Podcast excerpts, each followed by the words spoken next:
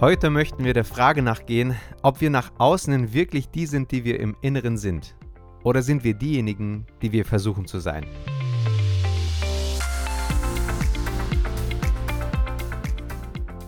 Eine einfache Begegnung beginnt oft mit der gängigen Frage, wie geht es dir?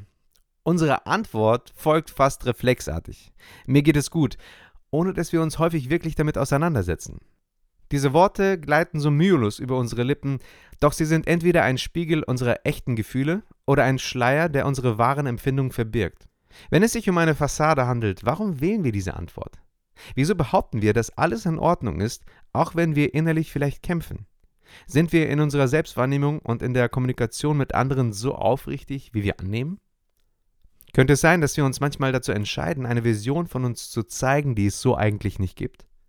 Die Gründe, warum es uns manchmal schwerfällt, nicht über unsere wahren Empfindungen zu sprechen, sind unterschiedlich. Eine häufige Motivation hierfür liegt in vergangenen Enttäuschungen begründet.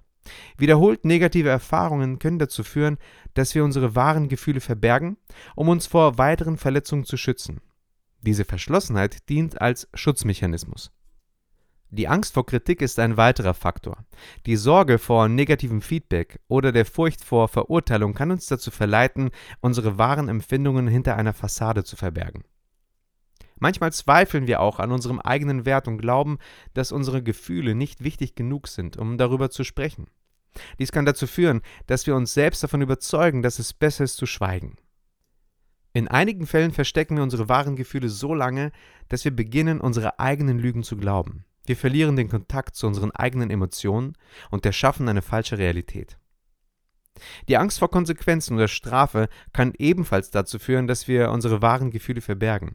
Wir fürchten uns vor den möglichen negativen Auswirkungen, die das Offenlegen unserer Gefühle aber haben könnte. Schamgefühle können ebenfalls eine Rolle spielen. Wir schämen uns möglicherweise dafür, unsere wahren Gefühle preiszugeben, weil wir befürchten, dass sie von anderen als unangemessen oder peinlich angesehen werden. Scham beeinflusst uns so, dass wir unsere Authentizität verlieren, weil sie uns einredet, dass unser wahres Ich nicht genügt. Tief in uns herrscht der Glaube, dass unsere echte Persönlichkeit nicht akzeptiert wird. Und deshalb zeigen wir eine angepasste Version von uns selbst. Eine, die ordentlicher und weniger verwirrend wirkt.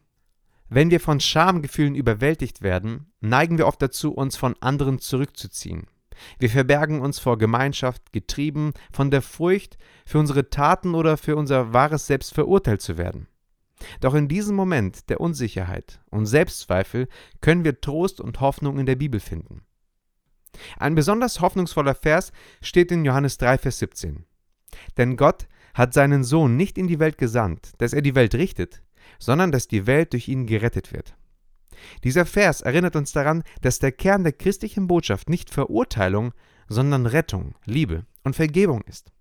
Jesus kam in die Welt, um uns einen Weg aus der Scham und Selbstverurteilung zu weisen und zu zeigen, dass wir trotz unserer Unvollkommenheiten geliebt und wertgeschätzt sind.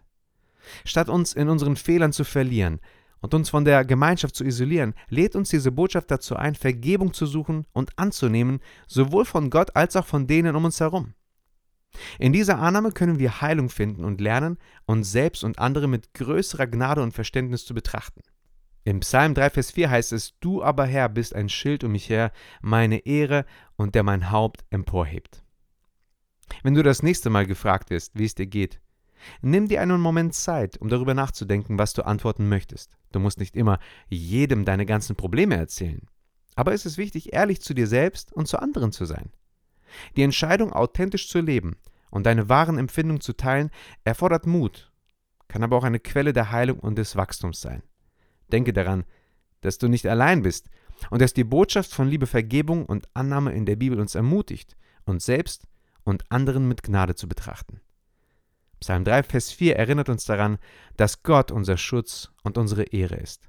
Sei also mutig, sei ehrlich und sei bereit, die Gnade anzunehmen und zu verschenken, die dir in der Begegnung mit Gott geschenkt wird. Sei gesegnet.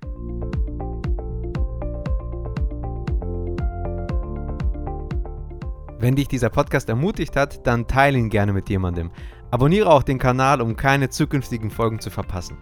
Auf meiner Website pastorsblog.de findest du außerdem weitere Podcasts und Blogs, die dir auf deinem Glaubensweg weiterhelfen können. Ich freue mich darauf, dich dort willkommen zu heißen. Ich bin zutiefst davon überzeugt, Jesus verändert Leben. Danke, dass du ein Teil meiner Podcast-Community bist.